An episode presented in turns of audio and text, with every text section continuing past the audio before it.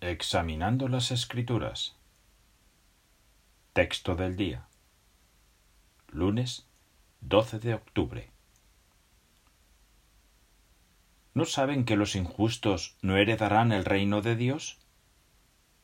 Y, sin embargo, eso era lo que algunos de ustedes eran.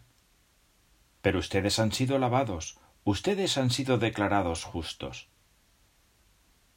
Primera los Corintios 6, 9 y 11. Si queremos aceptar la verdad y vivir en conformidad con ella, tenemos que estar dispuestos a cambiar nuestra forma de pensar y actuar. Pedro dio este consejo. Como hijos obedientes, dejen de amoldarse según los deseos que tuvieron en otro tiempo en su ignorancia. Y añadió Háganse ustedes mismos santos también en toda su conducta. Primera de Pedro 1, 14 y 15.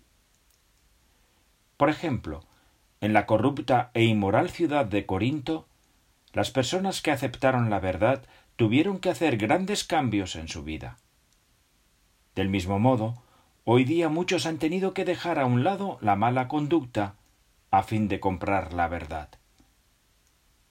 Pedro también les dijo a los cristianos de su época porque ya pasaron suficiente tiempo haciendo la voluntad de las naciones, envueltos en actos de conducta descarada, pasiones desenfrenadas, excesos con la bebida, fiestas descontroladas, fiestas para beber e idolatrías repugnantes.